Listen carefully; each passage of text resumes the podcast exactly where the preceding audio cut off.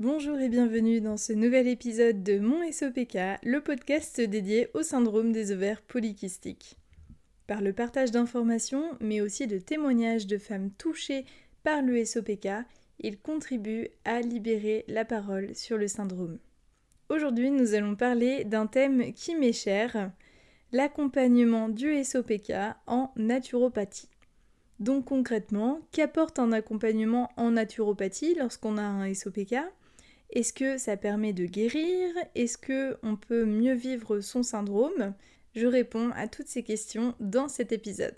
Premièrement, la naturopathie peut-elle me guérir du SOPK alors, à l'heure actuelle, il n'existe pas de traitement allopathique pour guérir le SOPK. Un traitement médicamenteux peut être prescrit par un professionnel de santé afin de mieux contrôler un symptôme ou bien limiter les risques de développement d'une maladie. L'accompagnement en naturopathie est complémentaire au suivi médical. Donc par suivi médical, j'entends le suivi par un médecin, un gynécologue, un endocrinologue, etc. L'accompagnement en naturopathie ne peut en aucun cas guérir du syndrome des ovaires polykystiques. Le travail consistera surtout à adapter son hygiène de vie à son syndrome pour permettre au corps de trouver un meilleur équilibre. Cela peut conduire à la réduction de l'intensité de certains symptômes, mais en aucun cas à une guérison.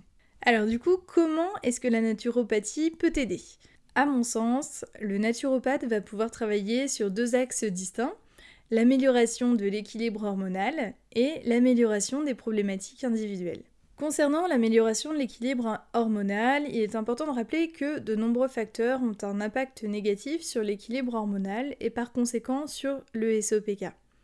Après un bilan complet, il est possible pour le naturopathe de voir les facteurs prédominants qui peuvent avoir un impact sur l'équilibre hormonal de la personne qui l'accompagne.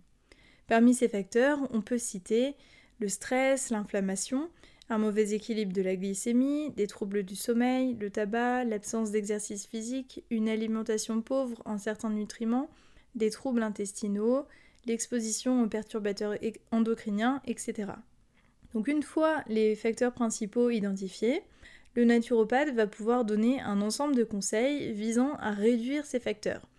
Il peut s'agir de conseils en alimentation, gestion du stress, activité physique, phytothérapie, aromathérapie, utilisation des fleurs de bac, etc.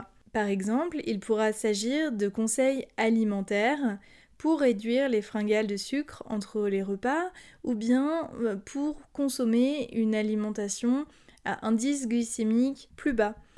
Il pourra aussi conseiller un complément alimentaire visant à restaurer un meilleur équilibre intestinal, ou bien des fleurs de bac pour tendre vers un meilleur équilibre émotionnel. Mais encore, des conseils pour réduire son exposition aux perturbateurs endocriniens. Il pourra te conseiller des plantes, des huiles essentielles ou des compléments alimentaires adaptés à ta situation et à tes besoins.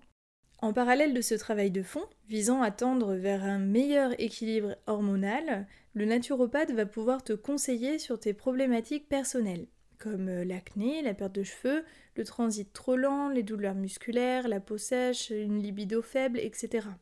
Il s'agit là de t'apporter du bien-être sur des problématiques qui te gênent dans ton quotidien. Par exemple, il pourra te donner des conseils sur comment prendre soin de tes cheveux fragilisés, comment limiter l'acné hormonal, quelle huile végétale est la plus adaptée pour ta peau, comment réduire tes douleurs pendant les règles, etc. Il faut noter que le travail de fond sur l'équilibre hormonal peut avoir des répercussions positives sur tes problématiques.